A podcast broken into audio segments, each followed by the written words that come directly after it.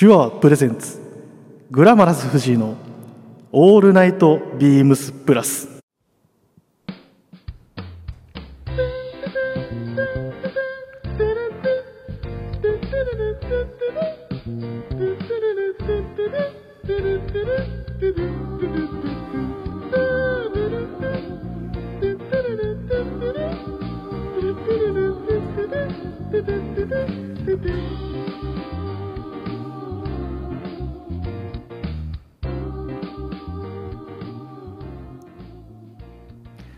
はい皆さんこんばんはグラマラス藤井です。えー先週先々週、えー生放送であのー桑田さんと2人でやってたんですけどね。あのーいつも桑田さんとの生放送を聞いてくださってる僕の大好きな先輩が1人いるんですけどね。その方からあの前ポロンって LINE が来てあのお前らのユニット名考えたからよろしくみたいな感じで来たんで、まあ、僕をグラマラス藤井と名付けてくれた名付け親の方が僕に僕ら2人のユニット名まで作ってくれたんで、えー次回の、えー、桑さんとの放送回で明かそうかなと思ってます。まあ、あの桑さんとねあの月1回生放送毎回やってるんですけど本当にマジで桑さんが話してたことが記憶に残ってなくて、まあ、もちろんリスナーさんとのやり取りは残ってるんですけど桑田さん何言ってたっけな？大体まあまあ真顔でうなずいてるか間違いないべって言い忘れて焦ってる顔を僕にまあ結局喋ってないんですけど、まあ、そんな感じであのやってるんですがあの皆さん楽しみにしてくださってるんでまた次回ですね。ぜひあの月末になると思いますがお楽しみにしていただければなと思います。はい。あの実はあの前回かな？前々回スキマプラスで藤井真二さんがあの鎌倉殿の話してたと思うんですけど僕も、まあ、もちろん今鎌倉殿をもちろん毎週欠かさずは見てるんですがあのそれに飽き足らず最近あのタイがもう一個プラスで今見ててっていうのも多分これ聞いてらっしゃる方の世代的にはもしかしたら近いんじゃないかなと思ってるんですけどあの太平記を今すごい見てるんですよ。これ調べたら、まあ、主演はあの真田広之さんなんですけど調べたら1991年とかの、まあ、もちろんあのやっぱり見てたら画質とかはやっぱりちょっと古いあのドラマの画質だなと思うんですけど内容がめちゃくちゃ濃くて。なんでその太平記を見始めたかっていうとその今は鎌倉時代鎌倉幕府ができてそのまあなんでしょうね。執権2代執権3代執権とか多分そこら辺に今なっていく話の内容なんですけど、まあ、言っちゃえば太平記っていうのは鎌倉幕府が滅亡してから室町幕府が成り立つっていうところの足利尊氏の話なんですね。なんで言っちゃえば鎌倉が成り立つのと終わりの部分を今僕はあの同時に進行でちょっと今見てるんですけど。もうこれ太平記もう今同じ話で作っても多分ちょっとこうはならないと思うんですけどやっぱりその俳優陣がすごい豪華で。あの、まあ、今真田広之さんって主演で言いましたけどその脇を固める人たちもめちゃくちゃなんでしょうね層が厚いと言いますか。ちょい役でこの人使うんだっていう人がやっぱ出てたりとか輪っかみたいなところもあったりとか、まあ、ぜひあの、まあ、見たことある方は話したいなと思いますしまた興味ある方はぜひ見ていただければなと思います。はい、こんな僕のあの年齢にそぐわない大河の話で幕を開けましたが本日はですねちょっと1個レターをご紹介できればなと思ってます。はい、えーラジオネーム親子でプラス愛父さんですね。いつもありがとうございます。えー、みぞさんグラマース部長、えーご相談がございますと、えー辻堂店後藤さん、えー有楽町店柳井さん、えーお二人が今回移動で内勤になると聞いているのですがぜひプラジオで送別会をしてあげたいのですが機会を作ってもらえないでしょうか。会社勤めに移動はつきものだと思ってますが新天地での活躍とどこかでお会いした時のためにもリスナーとして気持ちよく送り出してあげたいです。無理を承知でお願いします。ということですね。こんなレターをいただきましてですね。ちょっとあのスケジュールの関係でどこでどうやろうかみたいなところを考えて今回、えーリクエストにお答えしてあのお二人をお呼びしております。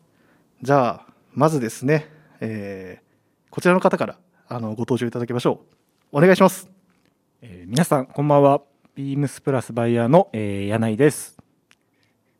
よろしくお願いいたしますお願いしますえーこのまま連続でご紹介をさせていただきますよろしくお願いしますはい、皆さんこんばんは。えーこの移動で、えービームス辻堂からオフィスに、えー参りました。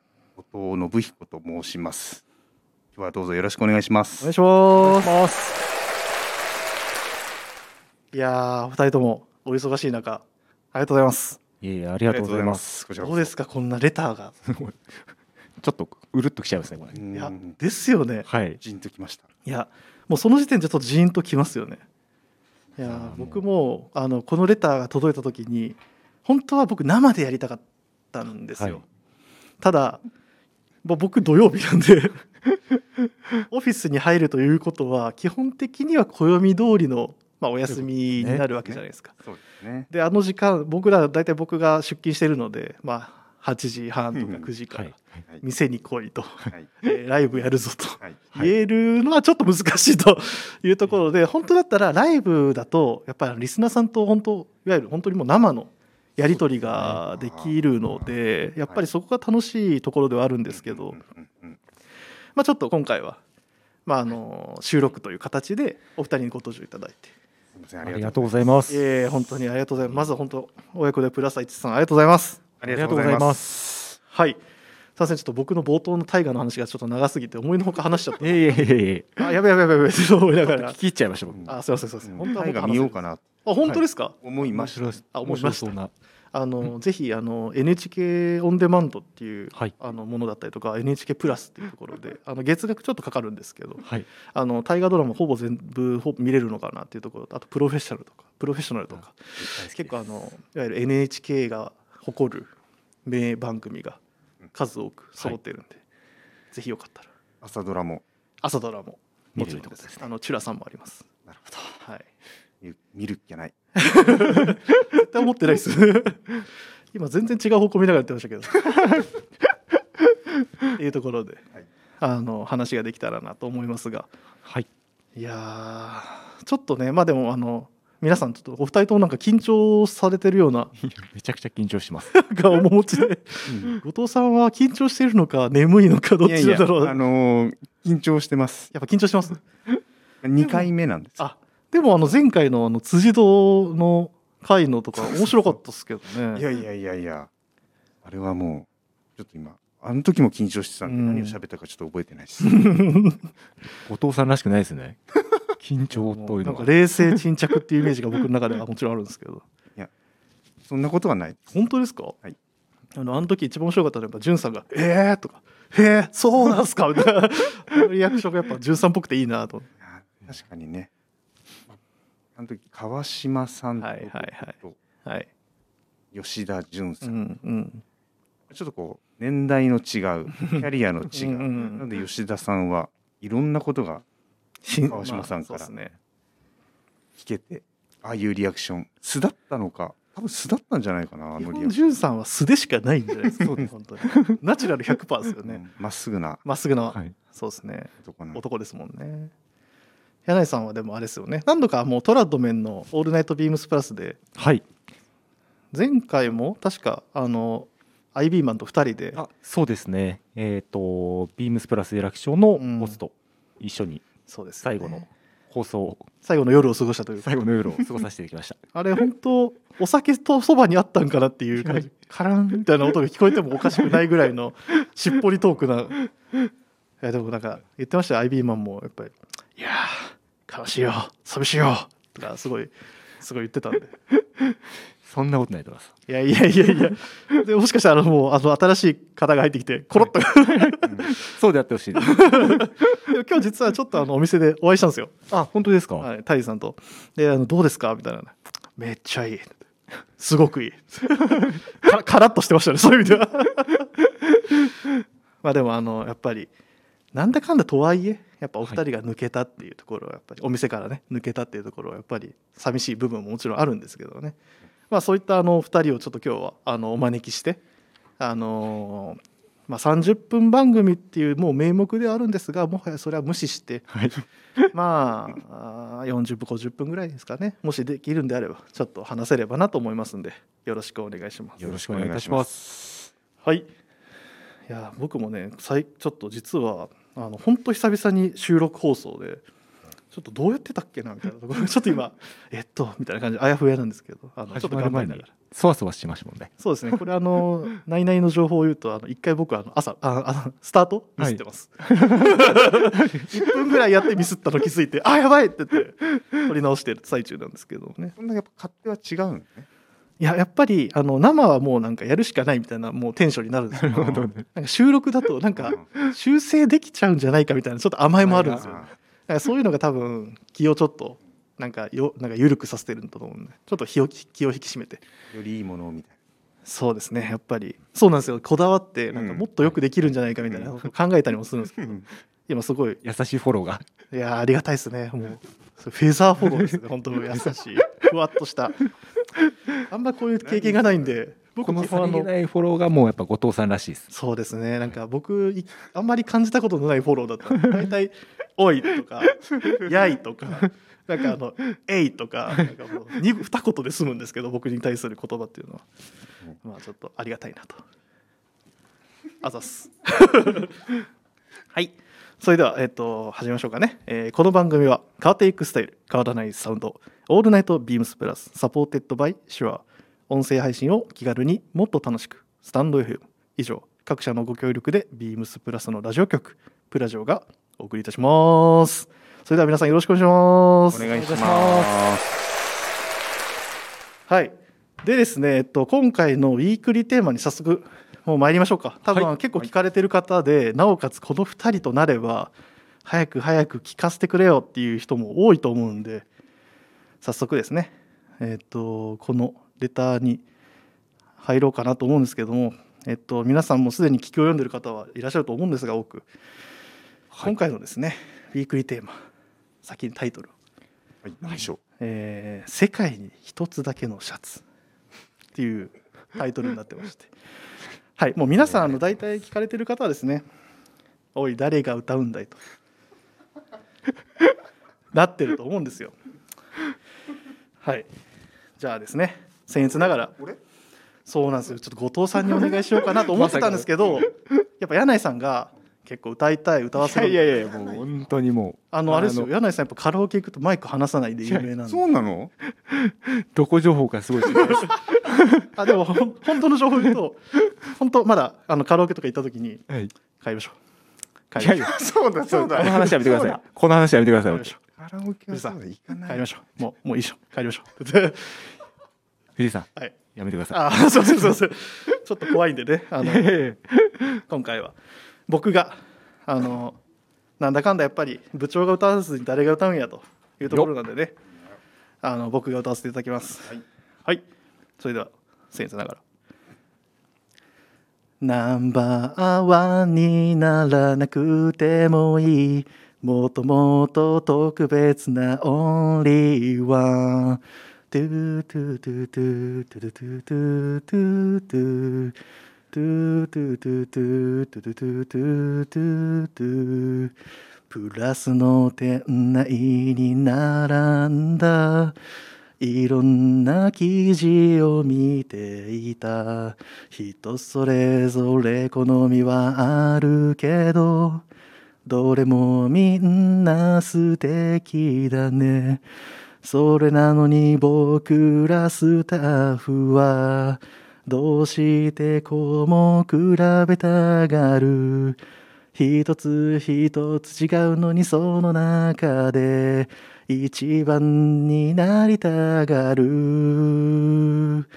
そうさ僕らは世界に一つだけのシャツ。一人一人違う生地選び。そのシャツをかっこよく着ることに一生懸命になればいい。すごい。ということでですね。あちょっと感動しちゃいました今。すごい。すごいっす。すごいですよね確かになんか、なんかパシパシパシとはまるはいちょっ。とあの、有楽町にいた時思い出したもん。あ、記事選んでた。わかりました？情景がうん。いやすごいびっくりしました。最近な多分僕最近あのフィルムレッドってあのワンピース、はいあの映画見てあのう歌っていうあの女の子のキャラクターがいてその子はやっぱり歌であの世界を具現化するっていう能力があるんですけど歌歌のみがちょっと多分僕の中に入ってる可能性があるんでちょもう、っと僕の中の歌歌のみが出ちゃったかなっていうところ。いレギュラーにしてほしいですねこれ。や違うんですよ。あの今回歌いましたけど本来歌うのはあのウエストだけなんで。ウエストかあのサミー金子さんがやっぱあのグリーンの奇跡あの奇跡か。あそれを歌うのがやっぱあのもう 定番になってるんで。ちょっとここぐらいでね抑えながら、えーそれでいいんじゃトピックスでね、えーいよいよ今週末からスタートする、えーインディビジュアライズドシャツの、えーカスタムオーダー会。さて皆さんはどのシャツを着ますか？あ今ちょっと柳井さんがもう一回歌ってほしいみたいな目線くあの僕に触れられたんでちょっともう一回だけ歌わせていただきますね。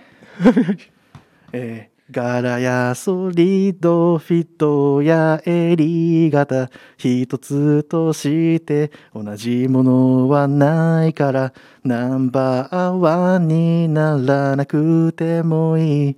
もっともっと特別なオンリーワン。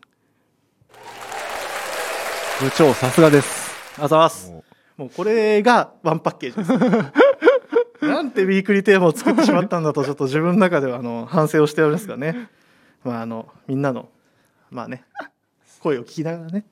本当はあのお二人のどちらかに歌ってもらうべきなんでしょうけど。やっぱ僕のあの元来の目立ちたがりがちょっと出てしまって。いや本当ありがとうございます。ありがとうございます。次回はぜひあの柳井さん。もやいやいや。歌っていただいて。柳井はやった方がいいな。そうですいやいやいや。柳井さんはやった方がいいですよねっていうことですいませんちょっと僕の歌の話ばっかになっちゃって申し訳ないですけど。あのこれがメインではないの。あのまあインディビジュインディビジュアライズドシャツ。いよいよですね。はい。あのもう10月1日からはい。スタート。あの絶賛予約予約じゃないとアポイント受付中というところですよね、まあ、ちょっとあのまず先に言うと、まあ、そのアポイントを、えっと、10月1日と2日はい。でその週の月の週の土日ですよねえっと次の週のえー土日今回あ初めて三連休で月曜日まではい。はいはいはい。5日間。開催になりましたので。承ると。はい。なんでちょっと来れなかったみたいな。今までちょっとなかなかっていう人ももしかしたら都合がつけられるかもしれない、そうですね。楽しみなイベントが、はい。もう年あれ？年2回になってから、はい。え何年ぐらい経ったんですかね？2年前からですかねあれちょっとど忘れしちゃいますけど、うんうん。多分23年前ですね。うんうんうん23年前からこう年2回になってだから面白いのがやっぱりこういつもスポーツコートフェアを終えてから、うんうんうん。じゃあ中に挟むシャツは何をかうん何にしようかっていう考え方ができるので、そうですね。はい、なんかそれが春夏秋冬っていうふうにこう分けられたうんうんなっていう印象でこうオーダーとか自分もそうなんですけどはい、考えるようになりました。なんか僕もそれこそ後藤さんももうずっとあれですよねなんだかんだそれ丸の内時代からなんだかんだやらせてもらってました。なんだかんだって言い方は悪かったかもしれないですけど。なんで僕も最初に今なんだかんだってワードを出したんだって言います。MC として今恥じてるところがあるんですけど。なんだかんだやってましたもんね。なんだかんだやる。めちゃくちゃやってもらいました。まあそれであのなんでしょうやっぱ僕の勝手なイメージなんですけどやっぱ年一じゃないですか。はい、だからもう外せないというか,、うん。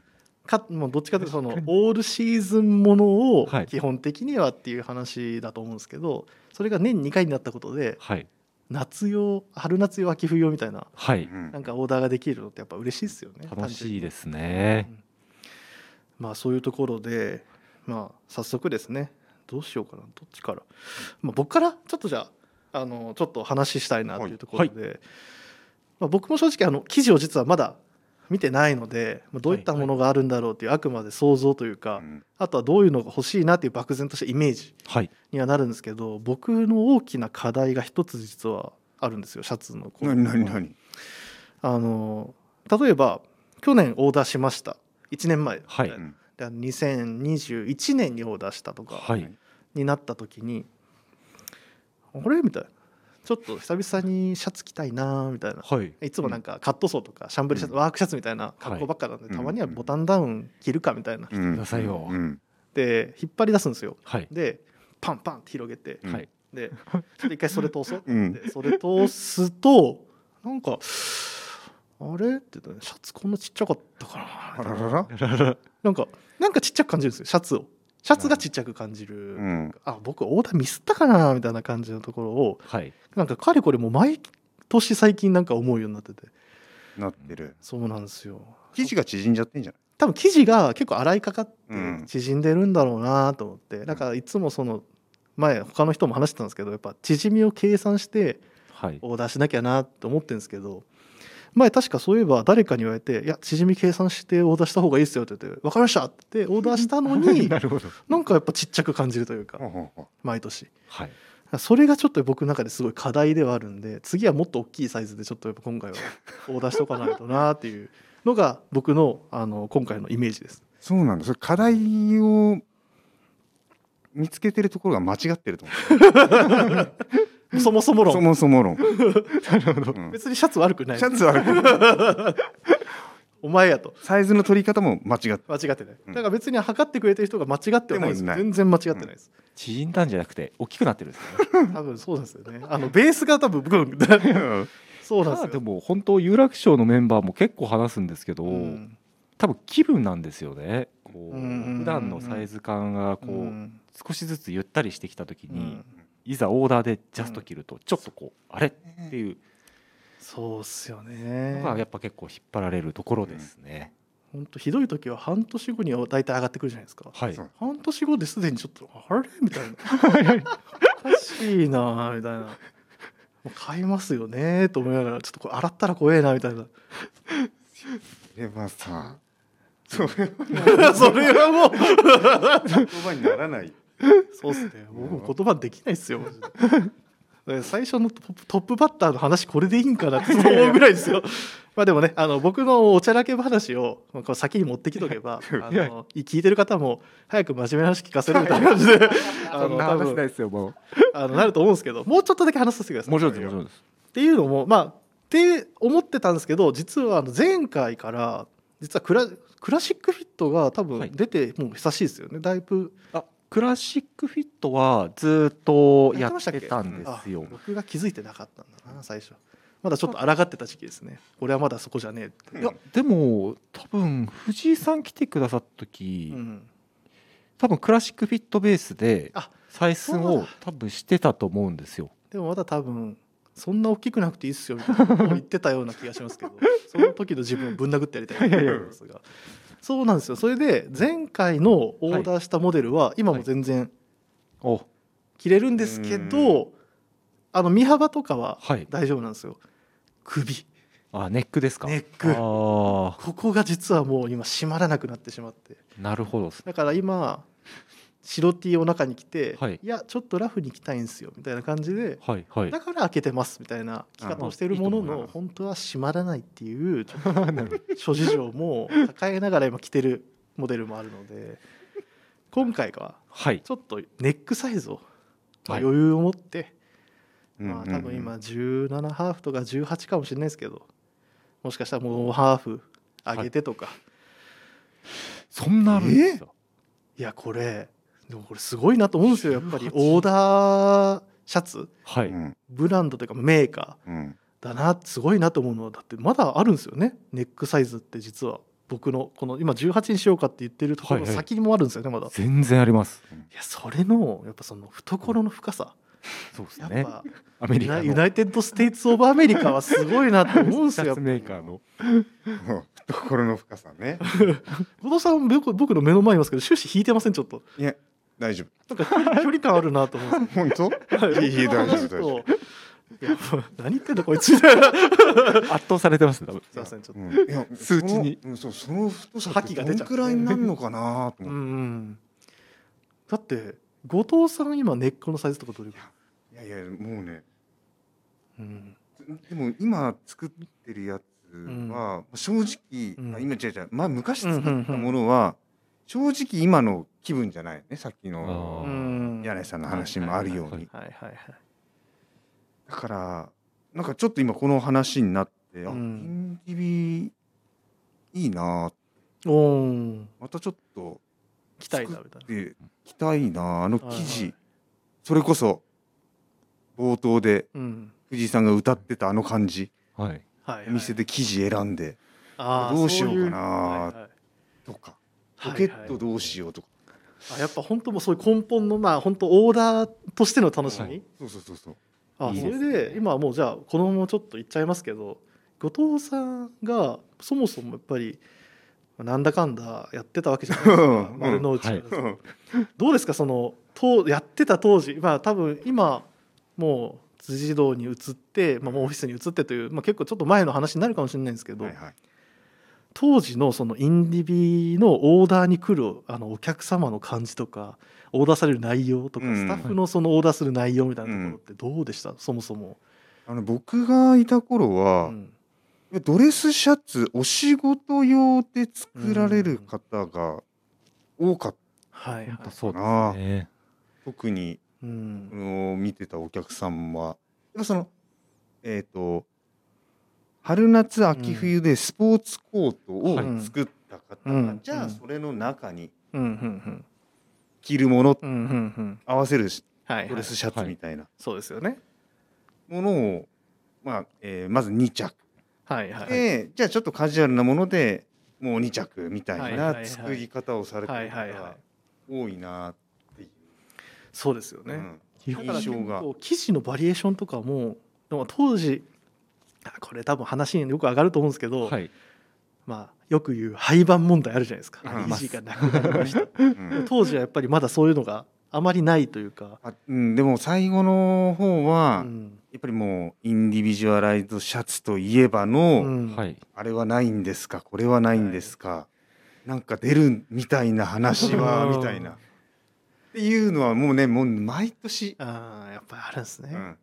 ありましたねまだまだ言われるんじゃない？どまあでも最近、うん。あでも前やってたあの記事はっていうのはうん。結うん構ワードで出るんはいで、そうなんです。まあそりゃそうっすよね。ね。どうですか？あの当時まあ当時の話はもちろんそうなんですけどなんか後藤さんがはい。作っ実際作って、はいはいはいはい。これめっちゃ汚なみたいな生地とか柄とか襟型とかあります？なんか。あるねあるある。やっぱりねなんだかんだで、はい。まあ、そのビームスプラス有楽町にいた頃は、はい。えースポーツコート、うんブレザうんうん。ー着てたの。いやめっちゃイメージありますよ。もう週5でもう。そうです もうもう逆にまあ大体はい。シャツ着てない時 あれ後藤さんどうしたんですか？って確かに後藤さんのスタイリングとか見てて、はい。シャツじゃない時なんか違和感あるんですよね。えすごいもう。んうもう別にそれがなんか別に悪いとかじゃなくて、はい。似合ってないとかでももちろんないんですけどなんかおなんか全然違うみたいな感じのあの そうだね真夏とか以外だったらもう大体着てた、そうですよね。そうイメージあります。よ、うん。また思い出してきちゃいましたなんかいろいろとそうですよね確かに。う んやっぱキャンディーストライプとかうんは今パッてはかかってるハンガー見るともう襟が擦り切れてるかあああそうか。リアルエイジングの。ら、うんあとぱは、はい。えっと袖口。はいははい。いはい、はい。もう擦り切れ。てるなんだかんだでね結構なんかどぎついうん。ストライプとか、ほう。クレリックにしてるものとか。なんかクレリックが一時期めちゃくちゃ流行ったとかってなかったですか？僕もクレリック作ったこともちろんあるんですよ。うん。なんかみんな一回は絶対やるみたいな。やるとやりますね。そうっすよね、はい。あるよなそれ。ストライプうにん。クレリック、はい、はい。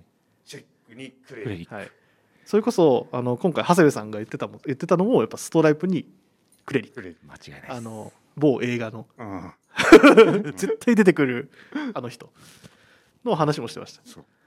それやったね。あとはラウンドカララウンドカラーといえば庭さんなんだよな僕の中でもそうだね。そうね。庭。さんってマジで何枚同じやつ持ってんだろう。でも言ったら違うって言うんですよね聞いたら。ここがこう。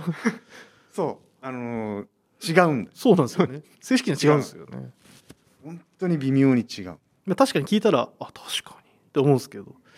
一緒じゃね？って思うところもあるんですけどでも全然違うんですよ、そうそまあ、後藤さんもでもさラウンドカラーも。う。ラウンドカラーも。やっぱラウンドカラーの魅力とかって何かあります、ラウンまあのー少しうん、ニュアンスを変えられるというう。んうんうんなんか例えばそのシャンブレーみたいな男臭いうんはいはいはい生地感みうんでもラウンドカラーでうんなんかチェックのネクタイっはい。はいていう首周りだとなんかこうその男臭いじゃなくてなんか柔らかい感柔らかくなりますじ。を出せるかなみたいな。やその生地と生地との生地とその襟型のマッチングって結構大きくキャラクターを、変わりますね。そうっすよね、うん確かにな。ラウンドカラー僕ニットタイとかももちろんそうですけどやっぱ、うん。ハマりますもんね、ハマりますね。そうっすそのニッよねトタイね。うんうんうん。タタンジェクトが。そそうっすうね。秋冬は。はいはい、ウールニットタイにそう。はい。ツイードのジャケット。ああ 多分これで聞いてるリスナーの方もクーってなってる人多分いると思います。コーディロイね。コーディロイの最クー最高です。なりますね。なるよね。そうかやっぱそれぐらいやっぱ結構いろんなまあざっくりですけど何枚ぐらいオーダーしたと思う？いやーもうもうだって着てる着てないは本当別として、うん。オーダー今までした数というか。そうね。まあそれをねやっぱりうんその庭さんとかはいはかなわないけど、うまあほぼはい、在籍してた間うはん。2枚うん。ないし4枚、うん、この,、まあ、あの分かる方はバイバイゲムームあの奇数にはならない、そうっすね。うん、唯一あれか。えっ、と何フィットだっけ？えっとオープンカラーオープンカラーの。今はるのえーっとスポーアスえーアスレチック？アスレチックフィットじゃなくて。オーセンティックフィット。かな。ですよね。なんか呼び名は変わっちゃってるのかもしれないけど、はい。のありますよね。オープン開襟シャツの。あれだけ1枚ってはい一枚。いうあ選び方があったからその時ははい。はいそれを入れれば3枚とか5枚とかはい。でもあれです。基本あれですよね。同じサイズですと2枚以上だったら1枚単位でもいけるんで。あそうだっけ？そうなんですよ。3枚あ4 2枚5枚。枚以上だったら3枚。あーあーそうかそうかそうか。いやでもこれ僕も一つクレーム言いたいんですよこれ実は。も言っていいですか？知ってますもうもう言っていいですか？あの今のオーダーシートの僕システムをちょっと最新のやつがどうかってところなんですけど、はい。今3ですか？今枚。3です。それ僕これ本当訴えたいぐらいなんですけどいやい3でなんかでも当時なんか4枚欲しかったんですよ。やはい。で4枚かなーって言って じゃあなんか一応まあ3埋まってじゃあ2枚目いきます、はい。で1埋まります。おなんか誰多分誰とは言わせよ。誰とは言わ誰とは言わないです すごいよ覚えてますそれ。すごいね。誰とは言わないですけど、藤井さん2個うん。マス空いてっすよみたいな。うんうんうんえってで最初ちょっとよく容容量がよく分かんなくてえ？って最初言ったんですけどいやあの2個かける場所がありますよっていうふうに丁寧に言われたんですその瞬間にはい。その時チリチリパーマだったかどうかちょっと僕その人はどうか別としてあ絶対僕あの絶対僕じゃないです。僕はあのあ違うか。思ったことを伝えただけなんです。オーダーするか否かはもう全然そのもう おかしいな。多分そういうこと言われたんですけど、うん。その場にか気づいたら6になってましたなるほどっていねうことはスタッフあるあるかもしれないですね。もしかしたら。お客様に対しては多分そういうことはないと思うんですけど。スタッフだと急になんかマスが空いてるとダメだみたいな。それはもったいないみたいな、まあでもそれはもったいないんでね。エコじゃないし。そこは。はい。まあ、そういうところはちゃんとしっかり埋めて。やるとは、まあ、確かに。それは本当後藤さんのその話のおっしゃる通りで、まあ、246というなんかなんかまとまった数字になりますよね大そう。体そうなぜか。偶数になるんですよね。やっぱそうですよね、まあ、偶数になるのは分かります確かまあそのペースに、でうん。作ってはいたかな。はいはい、まあ数えきれんですよね。うん。そうですよね。数えきれなかっ確かにな、まあ、そんな後藤さんが、まあ、こうやってもう辻堂に行きオフィスに入りっていう、今の金髪になった後藤さんがた はい。サイヤ人の後藤さんがはい何をオーダーするかとかって実際なんか今全然あの記事見てないと思うんで。確かにめっちゃ気になる。ちょっと僕も気になってどんなの今興味あるんだろうと思って、えっとね、うん。今のうん。感じうで、ん。やっぱり白いボタンダウンシャツはやっぱ作り作りたいな。あめっちゃわかりますそれやっぱその原点回帰じゃないけど、そう。うん。やっぱその有楽町在籍してた頃は白のボタンダウンシャツはうん、やっぱ1枚では着れないわけよ。サイあのインディビで作るもの。なるほど。あのサイズぴったりで合わせてるから。はいはいカフもカフもそうだし確はい。首もそうだしはいはいアームもそうだし、うん。身幅だって、えーそうだし、うん。でそれに対して着丈長くしてるかはいはいはいはいはい。らあのタックインして。も抜けないようにね、うんうん。ザ・オーダーシャツですよね。そう、うん。もうドレスシャツの仕様のものしかないから。はあはあはあ。なのでちょっと今の気分1枚でも着れてちょっとゆったりとした、はい。とてもいいですね。うん、とてもいいですね。でえっと僕が作ってた頃はうん。自分で作ってるものは、はい。やっぱりそのネクタイするからうん。襟腰高めうんうんはいのものああそういうことですね。だからもう少しその襟もあ襟腰が低い、ーはい。でこの、うんうん。なんだこのポイントまでの距離がちょっと短かったり、うんうん。ちょっとカジュアル寄せな。なボタンダウン。はいはい。みたいなのを作ってざらっあのー洗いざらしではいはい。さらっと着たいなっていうものが1枚とはい出ましたもう昔からなんだけど、はい。そうね。どうしてもインディミの場合って、うん。最低2枚 の考えでなっちゃうね。もちろんはい。そうですね。だから今自然に2枚目みたいな。もう今すごいスムーズにスーッといきましたね。そうね。あとはね昔から思ってたんだけど、うん。黄色とか、はいはい。グリーンとかパープルとかのギンガムチェックが、ああやっぱいまだにまだ欲しいなあはいはい。そうあのビームス辻堂にいた頃もビームスボーイでやってるボタンダウンシャツやっぱ黄色とか緑とかパープルとかーはい。ちょっと鮮やかとはい。あやっぱこういう色のボタンダウンもいいよなっていうふうにははい。はい。思ってたので、確かに後藤さんってなんかストライプっていうよりは僕チェックのイメージの方が僕も。結構チェックのイメージ強いあらそうね。うん。チギンガムチェックが好きなうんうん。ストライプよりも好きかそうですよね。うん。なんかそんな感じのイメージは。なんかそう柔らかい印象になるじゃないですか結局。すごい正統派なうん。スタイルにも。後藤さんのその温和ななんでしょうね。面持ちとはい。すごいマッチングするというか。もそんなイメージ。はいもちろん。もう基本的に僕そのイメージです。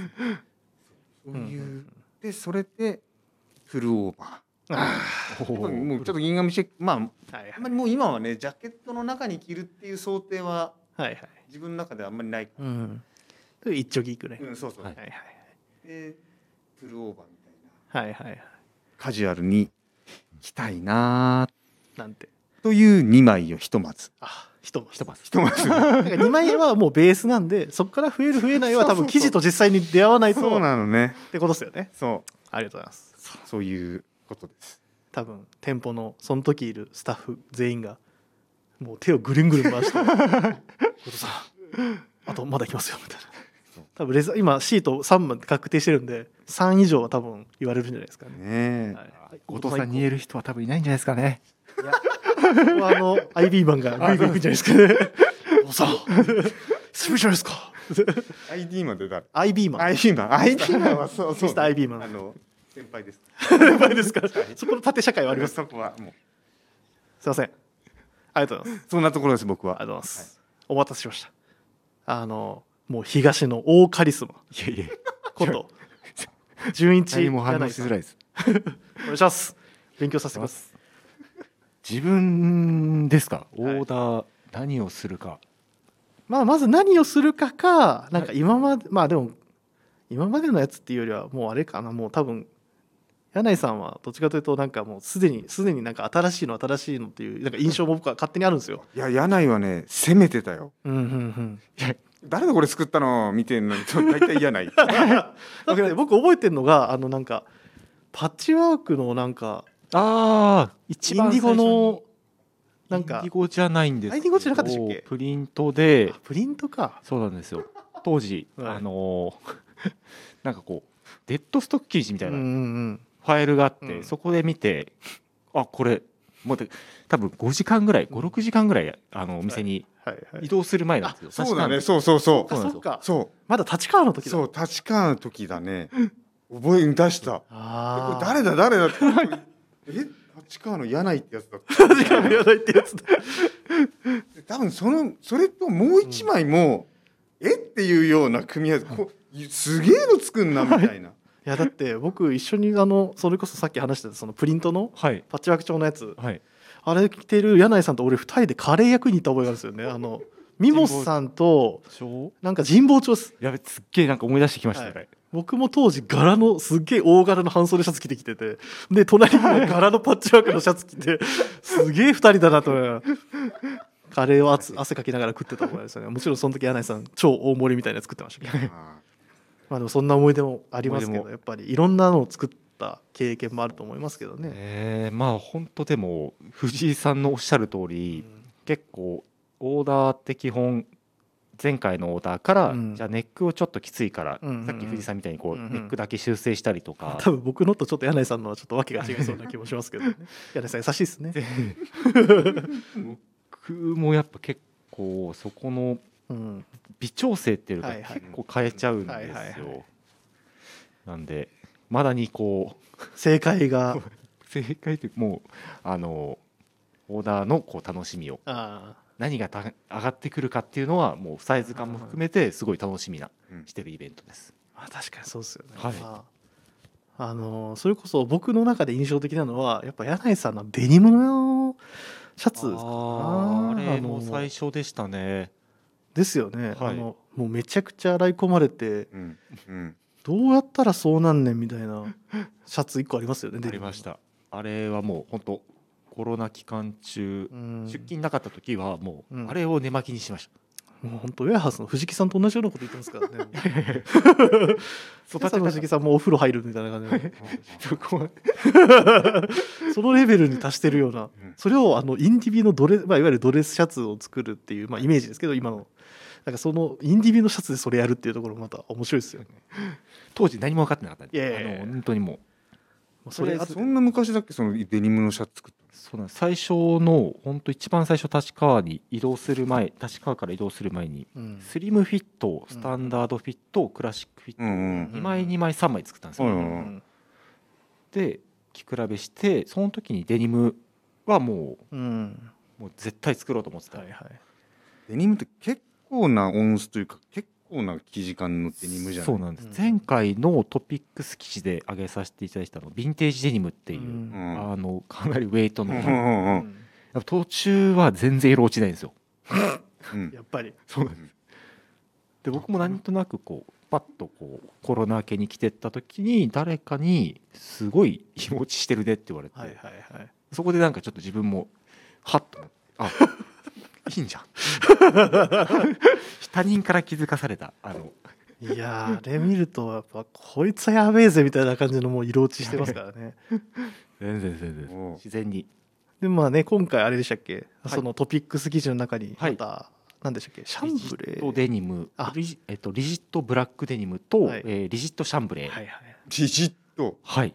らしいっすよ後藤さお。そうなんです。ただ、あのー洗った時のその縮みっていうのが、えー、と代理店の方が、ん、うん。えー水洗いうん。うん。で3回洗ってもうんうんほとんどというかもう数値的には縮みが出なかったのでへえそれはおすすめだね。すごく僕にとって朗報かもしれない。そうだね。ぜひ。はい。縮まない。うん。そうなんですよ。結こう生地にもこうちょっとこうムラ感というかうんうんうん。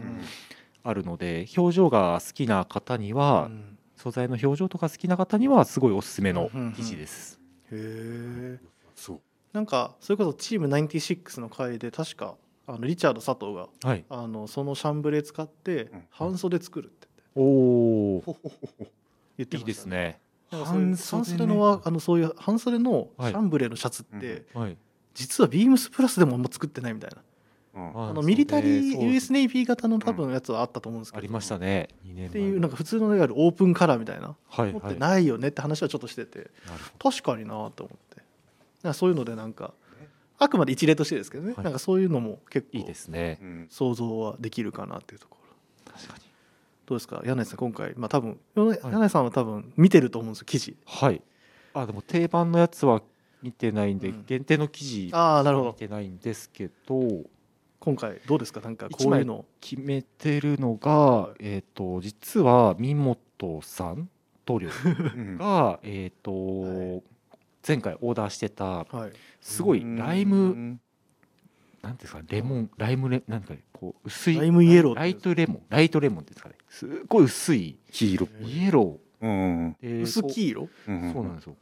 でバンチでこう生地のこうスワッチ見てる時は、はうっすらやっぱ黄色感であるんですけど、はい。い、ざ着てるの見ると、いうん白って言われたら白でなんかイエローって言われたらイエローみたいなすごいすごい絶妙な、へ本当になんか白シャツではないちょっとこう、うんえうん。あなんかニュアンスはすごいわかるそうなんですよ。うん。はいその生地すごい良かったんで、へちょっとまあ真似をさせていただこうかなと。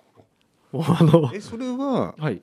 ドレス用じゃなくて普通にカジュアル用で考えてえー、と僕は両方なんですけど、うん。最近もうプローバーハマってるんで、うんうん。プローバーで結構クラシックフィットベース。へでスポーツコートももう結構もうがっつり広げてるんで。はいはい。はは。ああなるほどなるほど。そうなんですよ。切れなくはないそのそれもありますよね。そのスポーツコートのサイズ感自体がもはやうん。選ぶものも変わってるっていうのはうん。あるかもしれないですよね。シャツもそうですけど。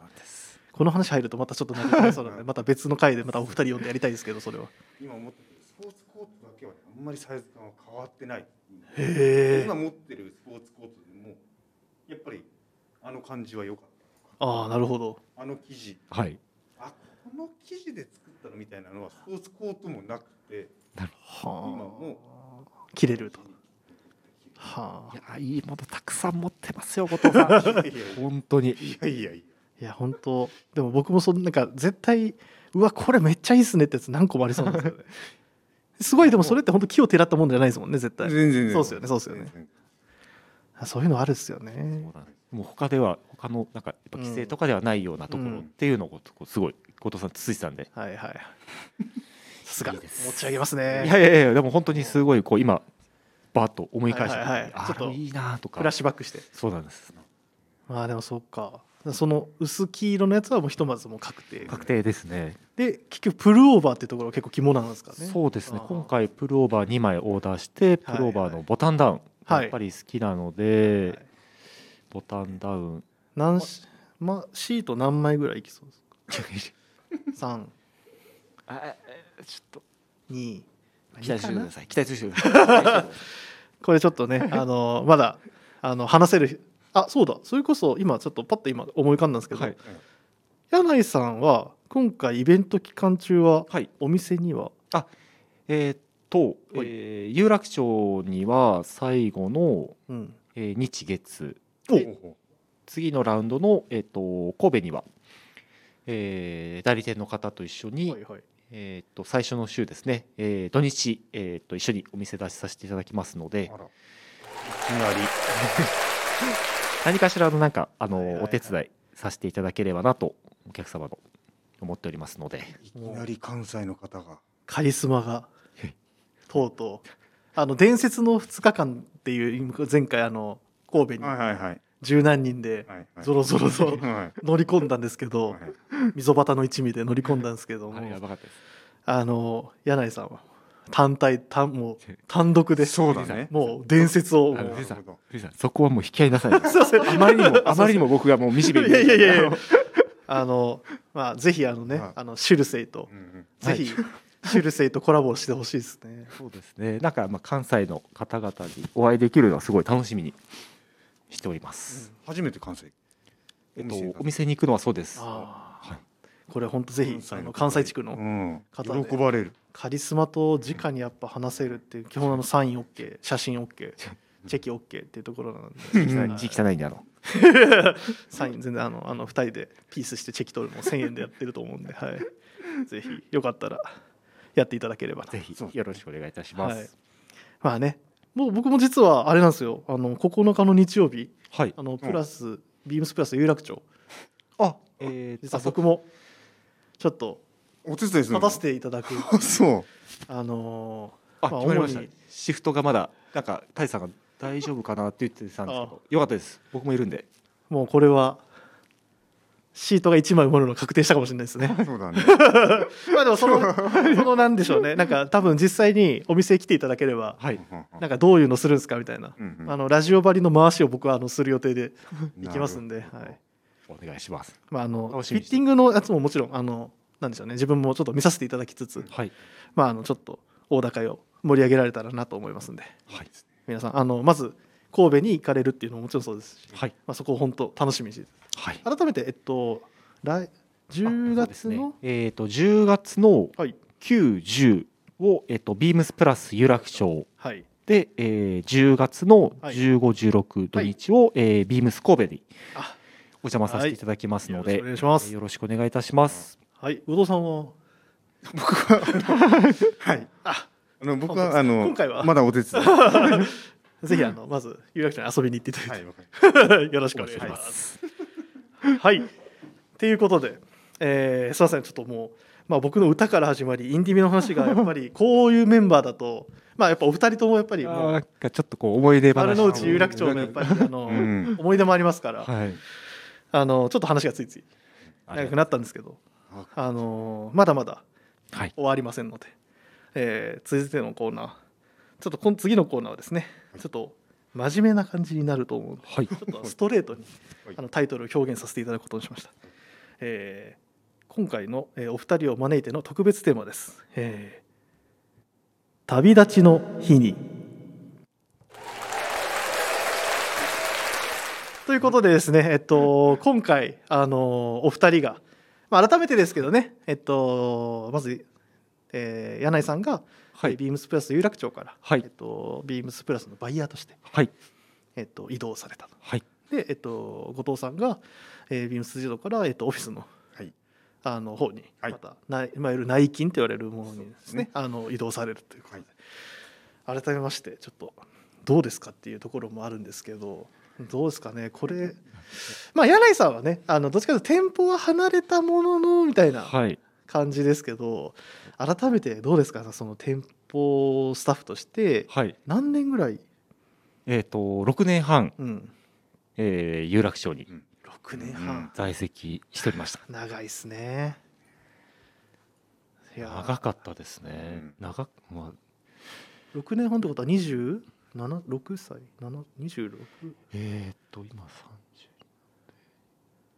ちょっとわかんないですね計算が。できないうん25そうですね。僕の時26そうですよね。うん。もうこ思い出が濃すぎて、うん。多分そんなぐらいだと思う。そうですね。その時は後藤さんも、うんいて。うん。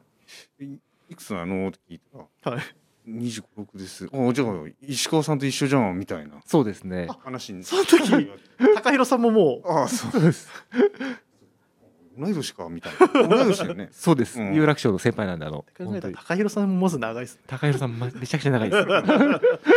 でも変わんないですよね高弘さん。変わらないですね、もう何も変わんないですよ、ね、わら背ないね。景も変わらないし顔も変わってないし、うん。はい。なんか年齢もなんか全然そうだ年取っねてる風に見えないし、うん。僕より1個上なんで32なんですよね。見えないんだよなと思って。そうやっぱ喋り方も変わってないそうっすね。笑い方も変わってないし。うん何もかまあいこれ高弘さんの話は あそうです。そうですそうですどうですか？なんかまあ6年半いろんなことあったと思うんですけど、はい。まずなんかお店でなんか立川からまず移ってきたと思うんですけど、はい。どうでした？なんか有楽町っていう店舗に移ってから。そうですね。希望は出してたんですけど、うん。いざ移動が決まった時は結構日和りましたね。ビビりました。本当にああどうしようと思いました。結構震えてまし本当ですか、たはい。あそう。う んどうでした？そんな風に見えました？あえでもねはい。あのー見かけよりはうん。もうなんか真面目だしなんか緊張してんだろうなっていうのはすごいひしひしと確伝わってきて。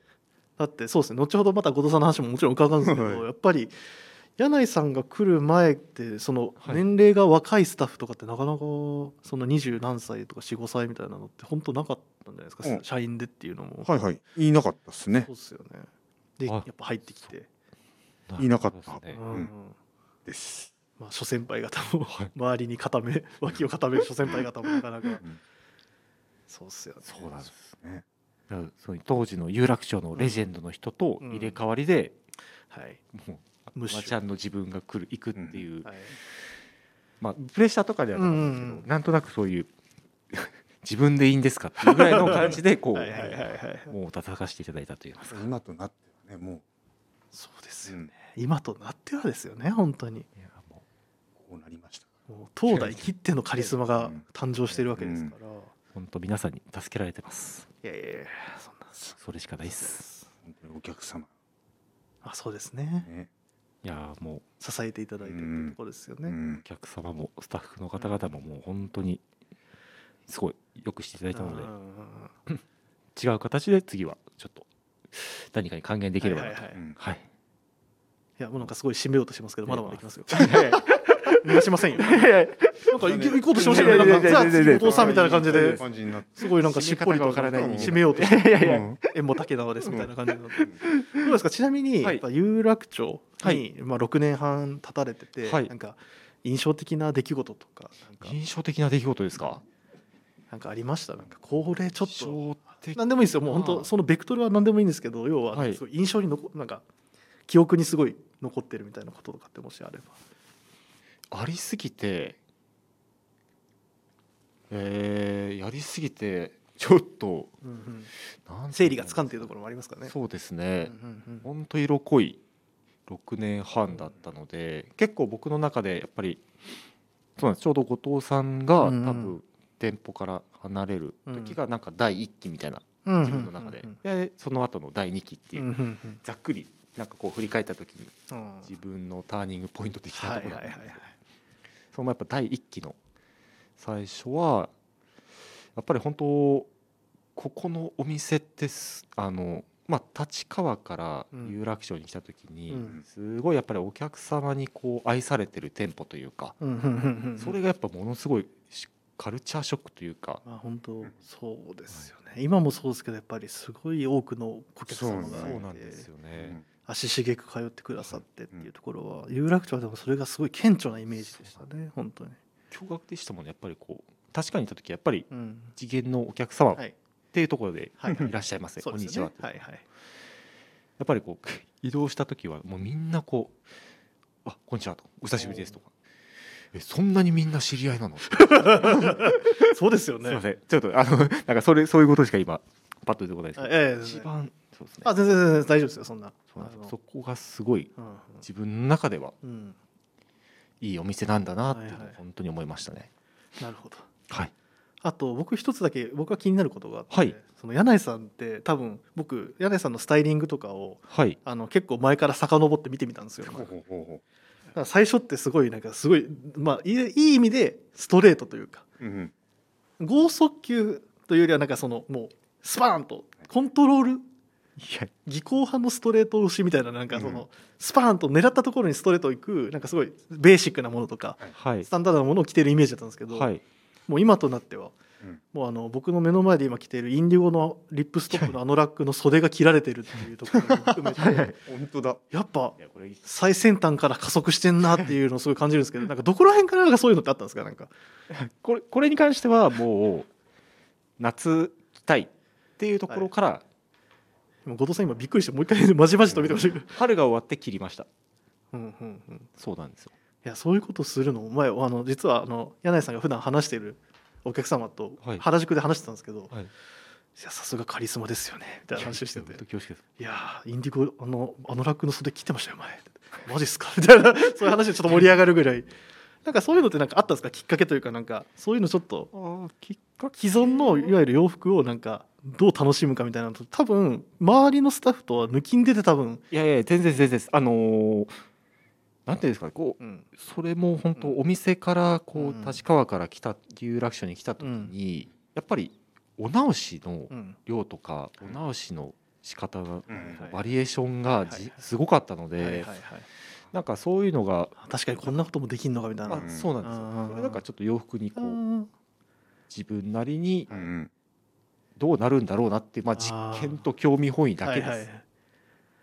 そういうことですね。はい。なんかその洋服の作りに対してすごい深くなったみたいな感じ。あ全然全然。もうそんなそんな大きなこと 柳井さん。これ以上。柳井さん自信持ってください。うん。ですよねそれはあると思うよ。うん。そうですよね。後藤さんも見ててどうでした？なんかその多分移動されるまで何年ぐらい一緒に働かれて三う年。ん、うん。三年。いわゆる第一三年期が。そそれぐらいかな。後藤さんから見てどうでした？あのカリスマは。いやもう一番もう見ての通り。い チャラポランです。えやもうそうね。えうん。ここ数年は本当に楽しんでビームスプラスの良さを出してるな。うん。あの一緒に働いてた頃は、はい。やっぱりまずはえっ、ときちんとセオリーセオリー通りじゃないけれど、はいビームスプラスのうんうん。えー、と形にを学ぼうっていうのはもうその洋服の着方だったり、はいはい。はい物を選ぶことだったり、はいはい。そのビームスプラス有楽町っていうあのスタイルうんをきちんと体現しようみたいなところはすごい熱心だった。はいはいでい。ろんなもの本当に買って試して、えー、ダメで これ何これみたいなはいはいはい。のもあったりしながらも、あのーすごくよくやってたんじゃないかなうんうんうんうん。というふうに思います。です。ってやないです。うん。ありがとうございます。ネクタイの締め方もそうだし、はい。ジャケットの着方もそうだし。っていうところがやっぱりあのーうんさすがだなといやいやいやいやいます。本当ありがとうございます。い ややっぱ入れとかないと。恐縮ですいやでもやっぱりそういうベースがしっかりもう元があるから今の第2期うんあのの柳井さんのそのいわゆるエッジの効いたファッションをしたとしてもベースがそうそうしっかりあるからいわそういうことだ。ゆる型あのよく誰かの歌舞伎役者の方がまあ言ってましたけどうん。型があるからうん、破れるみたいななるほど。ただ何もやってなかったらそれは型なしだみたいな話をちょっとうん僕もうろ覚えなんですけどね。聞いたことがあってまさにその型を破るというか。さすがです。素晴らしい。いやいやもう本当にお揃いおあ揃りがとうございました。おら終わろうかなと思うぐらいです。ね あの大事な方が一人僕の目の前にもう一人いらっしゃいます。いやいやいやいもちろんですよ。やいやいや。お待たせしました。いや後藤さん。いや本当にでも店舗お疲れ様でした。お疲れ様でした。お疲れ様でした。ありがとうございました。何年ぐらいまず店舗スタッフとして働かれましたか？店舗スタッフ？どこからの店舗スタッフ？もうもうあのー入りの入りからでも全然。もう本当にずっと店舗にいたんで、うん。はい。245ぐらい、うんうん。もうでも1516年、すごい長い。まあ、店舗に。はいはい。いてで、えー、とどこからのタイミングか。でで、まあ、それは僕がうん熱望して移動したのがビームスプラス丸の内というはい。あやっぱそれはでも熱望して。熱望して。あなのであのー僕もその丸の内ビームスプラスのお店じゃない時からスポーツコートのオーダーもしてたし、おー。その時はまだインディビアしてたスポーツコートうん。ああいうのを着たいはいはい。はい。あとはオーデンを買いたい。はいはい。はいというのでもう本当に昔の大先輩というかビームスプラス丸の内にいた方々にはすごい勉強させられたというかえ。ーいろいろ。はい。教え込まれた。教え込まれた。いやもともとじゃあ結構そのアメリカントラディショナルというスタイルがやっぱりまあベースとしてはもうすごい好きだったっていうあのスタイルがあもう好きだったあはいはい。ところから、まあ、ビームスプラス丸の内、えー有楽町。でここで多分同じ柳井さんと同じように6年半ぐらいうんかな。で、えーその後に辻堂そうですよね。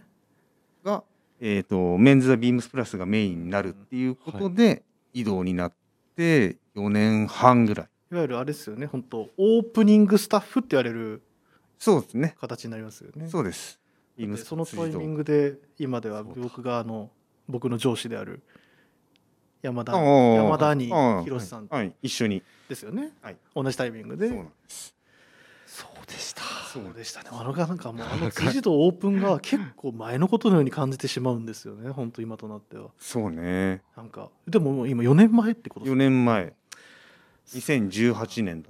いや初めて行った時やっぱ天井高っと思いました 広白？ね。そう。広っみたいな。あのー辻堂の最終日迎えるあたりに、うん。ゆっくりと店内を見回したけれどやっぱりあのお店はかっこいいな。つくまずその、はい。作りそのもの。かはい。っこいいし。はい。なんかいいて居心地いいなっていう作りだったな。確かに確かに。そこにスタッフがどれだけいい居心地の良さをまた出せるのかなと思ってますが、うん。今いる、えー辻堂メンバはい。ー 吉田淳さん。はい。はい。あとなんて言ったかな桑田さんっていう人もいるんですよ。出ましたっけ？あれ？前あの例の関東甲信越？はい。はい。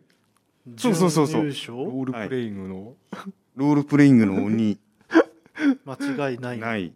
ででで桑田。レッドフォード。はい。桑田。桑田レッドフォード。そう。先輩ですもん。もうあの二人がうん。辻堂の良さを出してくれてると。僕は安心笑っしちゃったっすね。笑っちゃいますねちょっとなんかその二人って言われると。てそれ以外あのその二人だけじゃないんですけど、はい。もうあの、まあ川島さんもそう川島さんもそう。色濃い。マスミ君も。そうです。はい。大増美さんもいるもうこのメンバーがメンズにいれば盤石。僕は安心して、うんうん。任せられる、、はいい、お店を離れることができる。やー本当にお疲れ様でした。ありがとうございました。でもやっぱりなんだかんだでももちろんつこれあの辻堂もそもちろんやっぱ、はい。最後ふりあの歩かれてとかあったと思うんですけど、はい。なんかその丸の内自体にそれこそやっぱお二人かぶってると思うんですけど、はい。はい。なんか柳井さんから見た丸の内もあると思うんです丸の内有楽町もあると思うんですけど、はい。後藤さんから見た丸の内有楽町ってどうでしたか、いやもう憧れうん。の、まあ、その丸の内に関してはもう憧れのはい。スタッフもそうでしたしあのお店の作りも丸の内の。かっこよかったですもんね丸の内、そう今の有楽町よりももう少し広くあのて4フロアに分かれてるぐらいの。そうそうそ覚えてますもん。ないんですよあ僕あれ？柳井さんって僕有楽町からなんですよ。そっかうそうね有楽町がオープンした後だもんね。そうなんですよ、うんうん。オープンして2年1年半とか2年ぐらい経ってそうそうだね。ねそうだだって覚えてますもん。僕もあのうん。原宿にアルバイトとして入社したのがうん。2014年うん。の大学卒業してすぐなんで、うん。4月うん。中旬か5月中旬だったはずなんですけど、うん。挨拶行ってこいって。う。ん「はい」って言って挨拶行ったら、うんあのそのレジェンドスタッフっていうムッシュさんがうんうん。多分パンツのちょっと詳しい言い方は覚えてないですけど、はい。多分ですけどパンツの丈かジャケットの袖丈のことで初対面で説教を行ったのは覚えてます。君のここはとか、あっていう話をして怖っと。すげえすげえ店だとすごいですね。まああのであと温和な庭さんがはい。もちろん、まあ、その時確かマネージャーされてたと思うんですけど、すごい優しく出迎えてくだうさって、んで後藤さんもいて。いたっけ？後藤さんいたような気するんですよね。はい。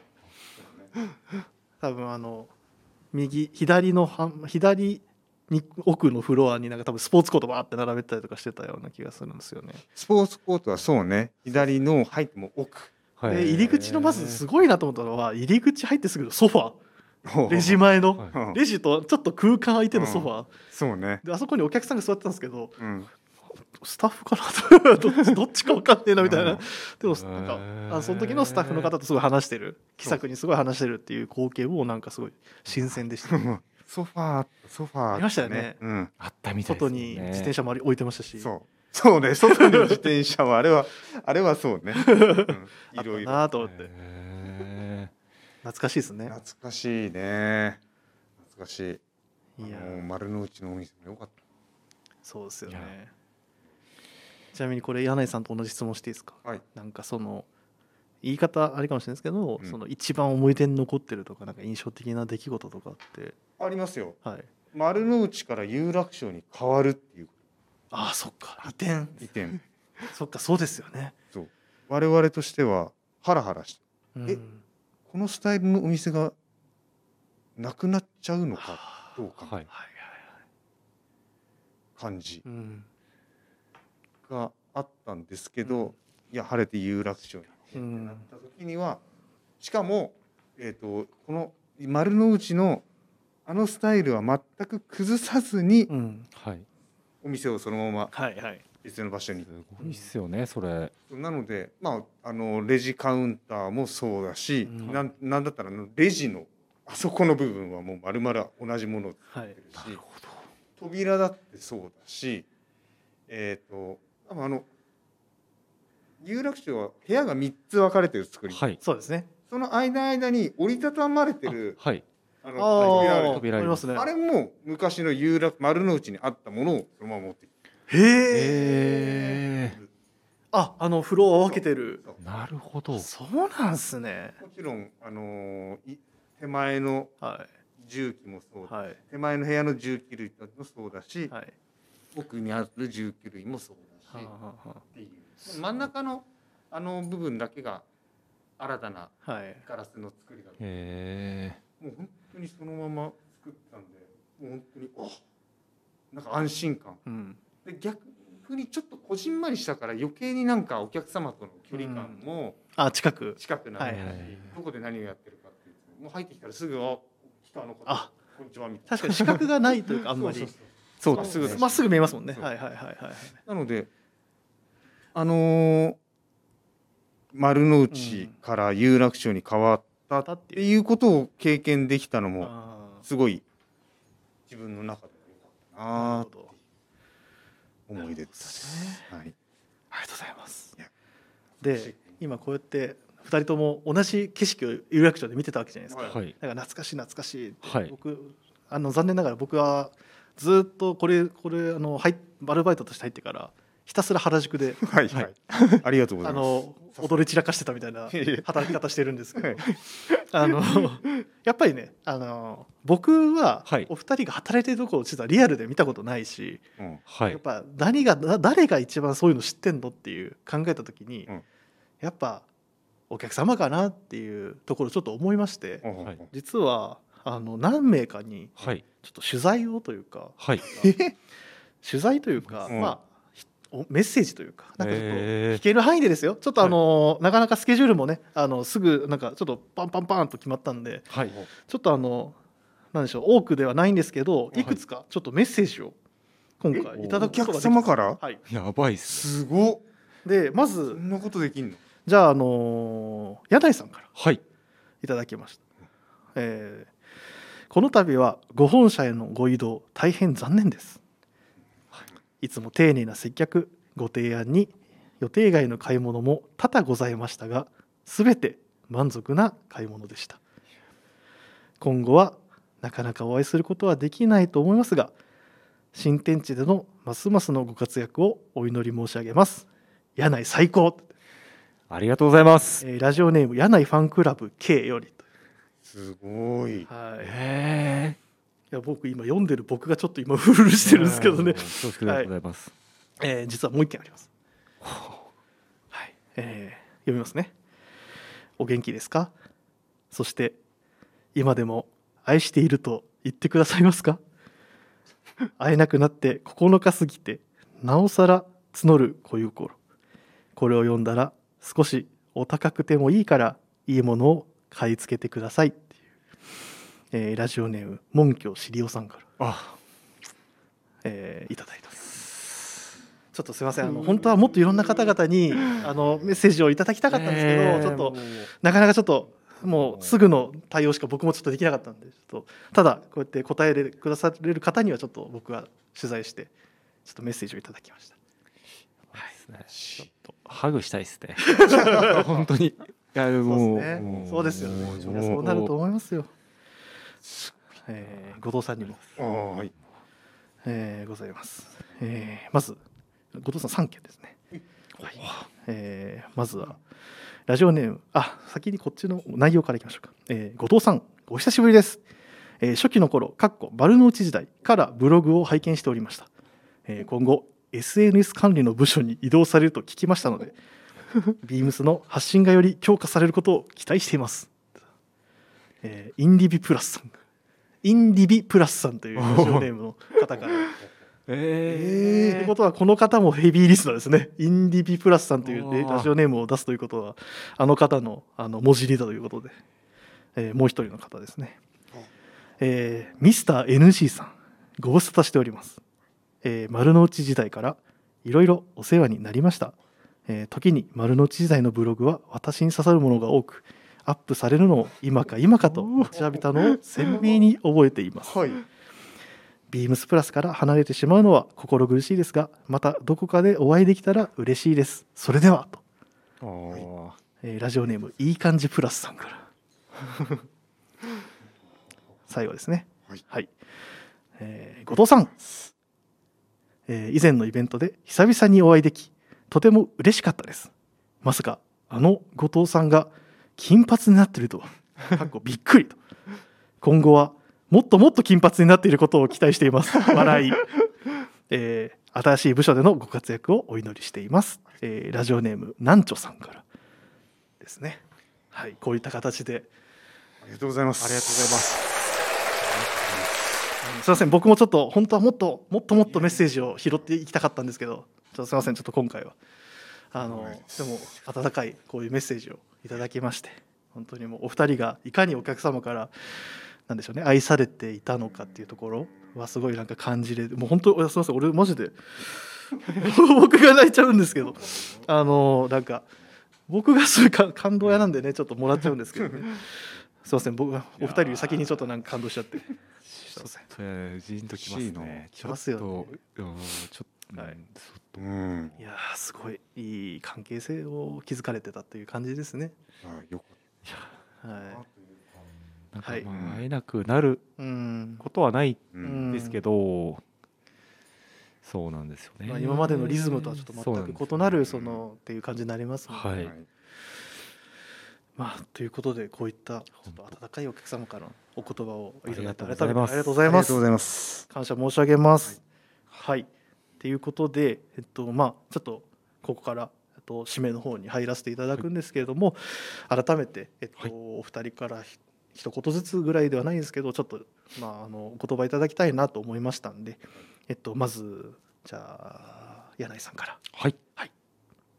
えーっとですねちょっとすみません考えてなくて今うん。ジーンときてる状態だったので、えーっとですねこの度ちょっとビームスプラス有楽町から、うん。えーっとオフィスの方にはい。移動となりまして、えー本当にまあいろいろ思い出すこと6年半思い出思い返すことがすごい多くてですねやっぱりあのちょっと直接ご挨拶できた方もいらっしゃったんですけどちょあのお挨拶できない方も多くいらっしゃってちょっとそこが心残りの心残りだったんですけど、本当にあのお客様に支えられてスタッフに支えられてあともう頭をこすりつけてるぐらい本当に感謝しております。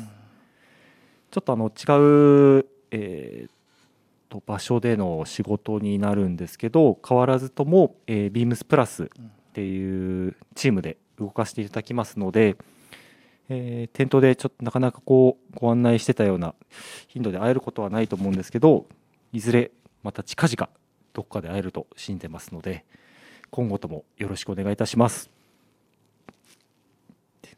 ありがとうございます。じゃあ後藤さんもお願いします。はいえー楽しくこうラジオに出させて今日いただきまして最後はまあ最後はというかこういうふうに僕あんまりラジオとかに出たこともなかったですし、えっ、と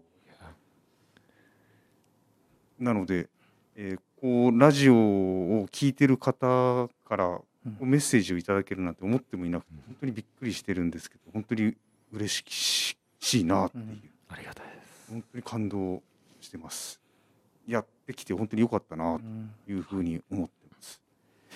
あのーなかなか自分では後ろ過去を振り返るというかまあこうビームスプラスに携わることができて、えー今までやってきてじゃあそれを振り返るかって言ったらそんなに振り返うんらないんですけどはい。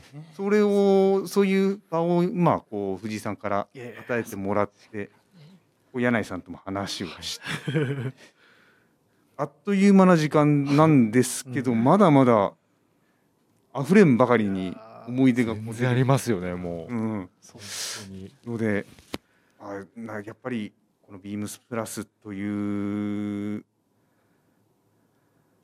ところに身を置けてよかったなというふうに今しみじみ思ってます。本当に皆さんありがとうございました。で僕は今後ビームスプラスというレーベルからもう離れてしまうんですけれどもあのただまあビームスという、えーまあ、会社といいますか。から、えー、ともう皆さんにハッピーを届けたり、えー楽しいことを届けたりということをやっていければなというふうに考えておりますので、えーリスナーの皆様には変わらぬビームスプラスへの、えーご愛顧をお願いできればと思っております。僕もビームスプラスの一ファンとして、えーいますので、よろしくお願いします。ありがとうございました。ありがとうございました。いやーまあ元はといえば最初の方に話しましたけどあのレターであの、うん親子でプラスはい父さんから、はい。ありがとうごこざいますうう本当にあの用意してくださいっていうところから今回のこういうまあことにつながったっていうところも改めてやっぱそのリスナーとその距離感の近さっていうのはいをなんかすごい僕もやっててあなんか今すごい充実感のあるなんか1時間こんなに収録したこと多分僕あんまないんですけどなんかもうあっという間でいや本当にもうおっしゃった通りもっともっと話したいなって思うぐらいあの別にあの距離がねあのやめられるとかでもないんで、うんあのビームスには皆さんいるんですけどなんかやっぱいい時間を過ごせたなっていうところはちょっと改めて思います。はい、思いました。すごいいろんなことをこう思い返してはい